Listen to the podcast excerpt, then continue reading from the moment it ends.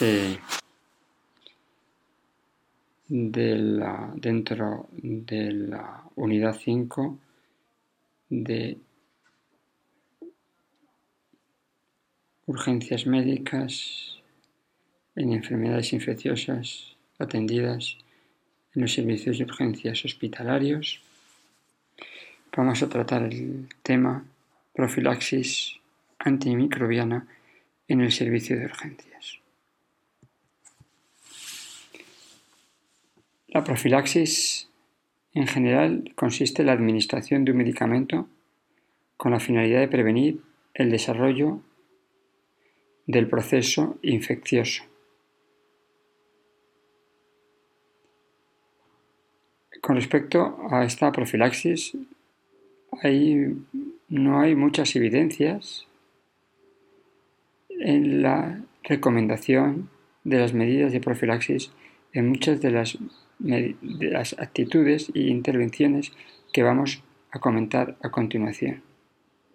Si bien en el servicio de urgencias se puede encontrar situaciones en las cuales vienen los pacientes solicitando o vienen pidiendo recomendaciones ante exposiciones a diferentes patógenos y nosotros como responsables en, como trabajadores y como alumnos del máster tenemos que conocer cuáles son las actitudes o las posibles intervenciones que podemos recomendar a estos pacientes ante esta exposición a diferentes circunstancias de riesgo.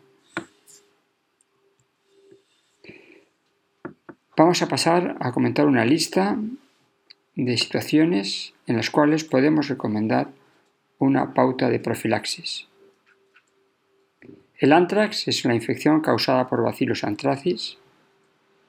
Este indicado a recomendar la profilaxis en el caso de inhalación de esporas de bacillus anthracis de una forma accidental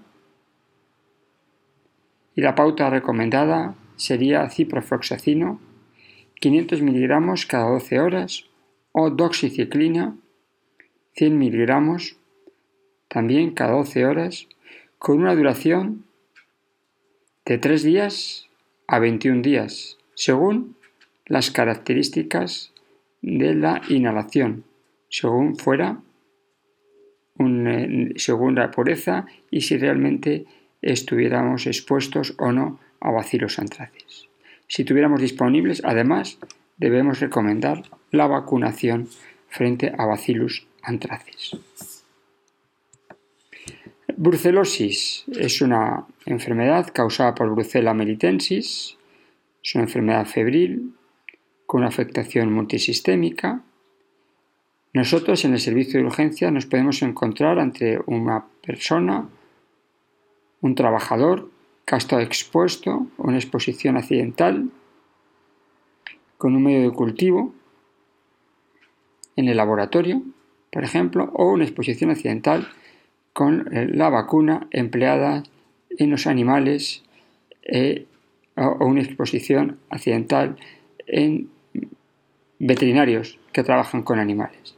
En estos casos podemos recomendar la doxiciclina 100 miligramos un comprimido al día durante tres semanas, dos, tres semanas. Es la actitud más aconsejable. La endocarditis bacteriana, la profilaxis antimicrobiana en endocarditis bacteriana, pues disponemos de estas guías, de estas guías mm, de endocarditis infecciosas están, eh, es una actualización eh, de las guías disponibles de la sociedad americana.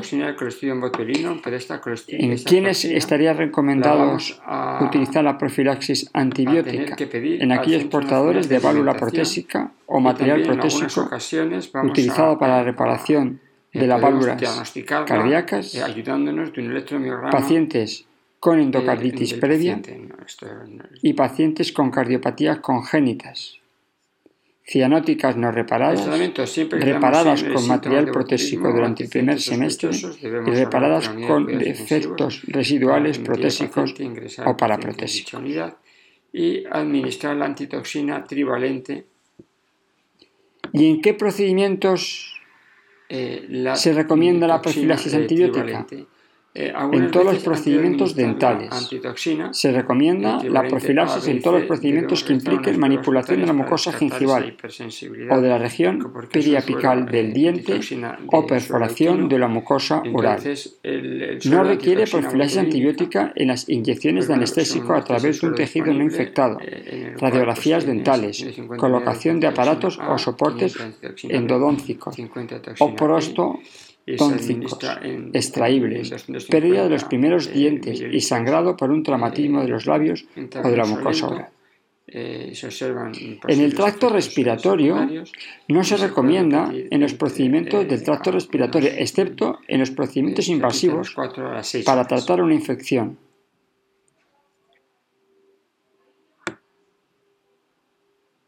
En el tracto gastrointestinal no está recomendado, salvo si hay procesos infecciosos en el momento del procedimiento.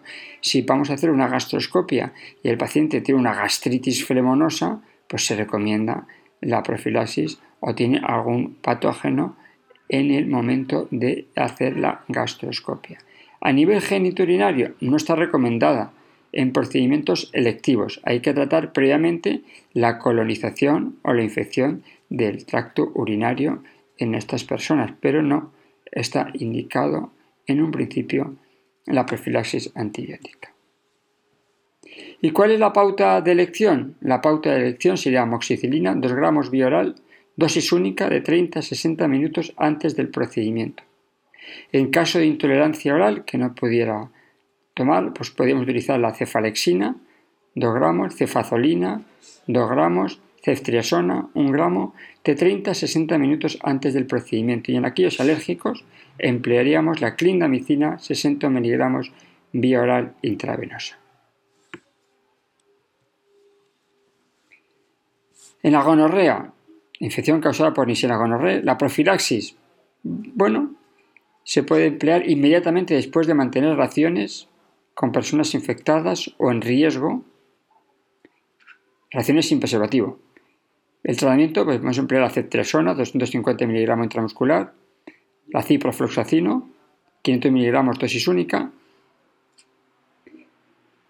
más acitromicina, un gramo, dosis única, por si el paciente mm, hubiera estado expuesto no solamente a Nisena gonorrea, sino a eh, eh, otras infecciones mm, gonocócicas, otras infecciones uretrales no gonocócicas, como puede ser las clamidias. En caso de mordedura humana o mordedura animal, los microorganismos, todos los microorganismos de la boca, Equenella, anaerobios, pasteurelas. Profilaxis, pues es recomendable utilizar una profilaxis especialmente cuando existe una mordedura con sangre. Y deberíamos aconsejar amoxicilina clavulánico 500 miligramos tres veces al día durante tres días o la, moxifloxacino 400 miligramos al día tres días. Exposición al treponema pálido en la LUES. Bueno, si se mantienen relaciones sexuales de riesgo con una persona infectada o con sospecha de estar infectada, la pauta sería pues, penicina benzatina 2,5 millones intramuscular en ese momento o acitromicina un gramo o doxiciclina 100 miligramos cada horas durante 7 días. Es como si fuera el tratamiento de una primo infección luética. En el caso de la meningitis meningocócica, ¿a quiénes hay que recomendar la profilaxis? Aquellos que han tenido un contacto íntimo, aquellos convivientes íntimos que hay en la misma guardería o en la misma habitación,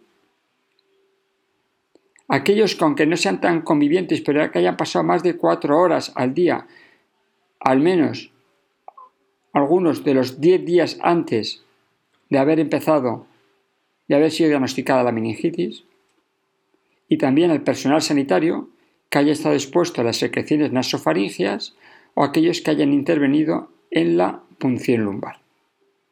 La pauta recomendada es ciprofloxacina, es un solo comprimido, o la ceftriaxona, 500 miligramos intramuscular, o ya en niños podemos emplear la rifampicina, 600 miligramos, bueno, ajustada al peso, cada 12 horas, 4 dosis, es decir, 2 días. En la picadura de garrapata, bueno, la garrapata puede transmitir borrelia, rickettsia, serliquia. Realmente no hay ninguna recomendación que tengamos que utilizar ninguna mm, pauta de profilaxis en la picadura garrapata. Hay autores que recomiendan en, todas aquellas situaciones en las cuales eh, haya estado la garrapata eh, eh, en el cuero cabelludo o en la persona, en la zona de la mordedura, mm, dos días. Hay otros autores que, mm, aquellos que, en los cuales se puede dar la profilaxis en las primeras 72 horas. En general, a nivel personal, considero que ante una mm, picadura de garrapata, si además hemos encontrado garrapata y le hemos extraído, pues la administración de doxiciclina 200 miligramos en una sola pauta, es decir, dos comprimidos de doxiciclina, eh, mm, realmente vamos a prevenir que se desarrollen, si en el caso de que la garrapata estuviera infectada, pues un cuadro de rickettsiosis local principalmente. En la gripe, bueno, ¿a quién está indicado la profilaxis de la gripe? Pues no está muy claro realmente a quién está indicado. Ahora lo estamos empleando en el hospital a todos aquellos que han estado en contacto con una persona con la gripe que haya compartido la habitación. Pues estaría indicado pues, aquellos, que han estado, eh, aquellos con inmunodeprimidos, obesos, aquellos que han estado en contacto con una persona con la gripe, con riesgo de que la gripe en ellos pueda ser una enfermedad grave, y no vacunados, lógicamente, y el tratamiento sería Olseltamivir, un solo comprimido al día durante cinco días. Esto realmente en la puerta de urgencias pues realmente no, no lo vamos a encontrar, indicar la, la profilaxis de la gripe. La profilaxis de la rabia ya la hemos comentado antes, pues entre todo caso toda moredura de un perro, que en España hay rabia, pues, sería recomendable, eh, eh, ya hemos comentado en el capítulo de la rabia. En el caso de una mordedura de un murciélago sí que estaría indicado como la persona no estaría eh, vacunada, darle la inmunoglobulina inicialmente y luego la vacuna de la rabia en dosis 0,3, 7, 15, 21, 5 dosis de, la rabia, de la vacuna de la rabia. En animales, la mayoría de animales que rabian en perros no hay ahora mismo. Entonces, realmente eh, ante una mordida del perro, vacunar de la rabia, pues no está ahora mismo, no, no, hay unas indicaciones claras. Otra cosa que sea en otro país que no sea en España, lógicamente. En un país que no sea en España, donde la rabia está circulando en los animales, sí que hay que utilizar la inmunoglobulina humana antirrábica y luego acto seguido la vacuna antirrábica, lógicamente. En el sarampión eh, visto que tenemos brote de sarampión, realmente pues estaría indicado a aquellas mujeres embarazadas no inmunizadas, aquellos pacientes inmunodeprimidos en los cuales no hayan pasado el sarampión y no estén inmunizados correctamente y que hayan estado expuestos al sarampión, es decir, que la exposición al sarampión es muy transmisible, el sarampión es muy transmisible, estaría indicado la inmunoglobulina específica que está disponible en los servicios de medicina preventiva, no siempre está disponible y inmediatamente la vacunación del sarampión pero realmente estas son circunstancias muy específicas que muchas veces deberíamos consultar con los especialistas en este campo. La varicela. La varicela, pues estaría indicado, pues eh, la vacuna de la varicela, la, profilaxis de la varicela estaría indicada en embarazadas, en recién nacidos, en inmunodeprimidos, que estén expuestos a la varicela o al herpes zoster desde dos días antes de que aparezca el exantema hasta cuatro días después de la aparición del mismo, sí que se disponen de esta inmunoglobulina específica frente a varicela zoster y sería en la administración de una pauta eh, en los primeros cuatro días. Eh, se puede dar la inmunoglobulina específica. Si ya ha pasado más de cuatro días, la inmunoglobulina no tiene tanto sentido y ya podemos tratar En este caso sería el tratamiento, la profilaxis sería un tratamiento con valaciclovir un gramo cada 8 horas. Frente al virus de la hepatitis B eh, podemos tener circunstancias de accidentes biológicos, podemos exposiciones por vía de transmisión sexual eh, de riesgo. Estas realmente podemos dedicarle mucho tiempo a ver cuáles son las indicaciones de las, eh, de las indicaciones de la profilaxis de la hepatitis B. entre, en, situaciones de accidentes biológicos hay que ver el estado de la vacuna el estado del donante, del, de la, del cual mm, puede ser la fuente transmisora. Tenemos que saber la serología del receptor, si tiene anticuerpos, si está vacunado y los niveles de anticuerpos. Si no estuviera vacunado, no tenemos nivel de anticuerpos y está expuesto a una hepatitis B, se puede utilizar también igualmente la inmunoglobulina específica frente al virus de la hepatitis B y vacunación de la hepatitis B. Esto sería la pauta estándar la inmunoglobulina humana hepatitis B y luego la vacunación de la hepatitis B. Pero con esto hay realmente hay mucha y no podemos, no podemos resumir lo que hemos contado, no podemos contarlo todo en, esta, en este tema. La hepatitis C, entre exposición a una paciente con hepatitis B, no tiene tratamiento, no tiene profilaxis.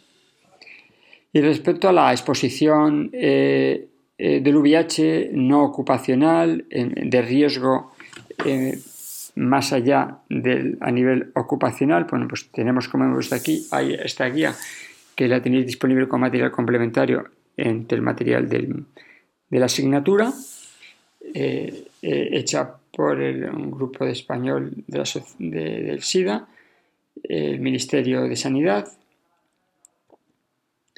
y en general, si existe una... Es, más complejo, pero bueno, este esquema lo tenemos aquí, el esquema de profilaxis si estamos expuestos eh, por vía sexual, hay que ver si hay que valorar el riesgo, si es el riesgo apreciable, si el riesgo es bajo y el riesgo es mínimo. Según el tipo de riesgo, vamos a actuar. Eh, si el riesgo es apreciable, hay que recomendar la profilaxis, si el riesgo es bajo hay que considerarlo, si el riesgo es mínimo no hay que eh, hacer eh, eh, nada. Entonces, si el riesgo es apreciable, muchos recepción anal, con eyaculación, sin preservativo, con rotura o mal uso del preservativo, es un riesgo apreciable. Riesgo bajo riesgo sería recepción vaginal con eyaculación sin preservativo, con rotura o mal uso del mismo, recepción anal sin eyaculación, recepción vaginal sin eyaculación. Yo creo que todos estos apartados, que son apartados que son bastantes y son bastante detallistas, bueno, pues la información la tenéis aquí y la información la tenemos que tener recogida en nuestro manual de urgencias. ¿Y qué profilaxis eh, se llevaría a cabo? Eh, generalmente tres fármacos, dos fármacos análogos de los nucleósidos y un tercer, un inhibidor eh, de inhibidor de la proteasa eh, es lo que generalmente es la pauta mm, más estándar. Hay pautas mucho más modernas, pero una buena recomendación es eh, esta pauta. Pero siempre hay que valorar el riesgo antes de, de, tener en cuenta, pero hay que tenerlo, hay que saberlo, hay que protocolizarlo para utilizarlo.